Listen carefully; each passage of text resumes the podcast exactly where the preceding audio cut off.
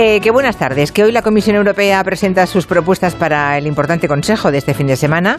Es en el que Pedro Sánchez y todos los países del sur, a los que se ha sumado Bélgica, eh, sorpresa de última hora, van a intentar que el precio del gas se desenganche del precio de la electricidad. Es decir, que salga adelante una reforma del mercado energético que es urgente e imprescindible. El orden del día también incluye otros escenarios, por ejemplo, el famoso tope a los precios energéticos, pero el núcleo duro de la Unión Europea, con Alemania a la cabeza, teme que eso aleje lo que les parece prioritario, que es avanzar tan rápido como sea posible hacia las energías renovables. La apuesta por el llamado Green Deal. Eso está muy bien, pero ¿y mientras tanto qué hacemos con los costes desorbitados de la energía? Hoy en el tiempo de gabinete vamos a hacer la previa de ese Consejo Europeo del fin de semana. ¿Qué podemos esperar de la importante reunión de los jefes de gobierno de mañana?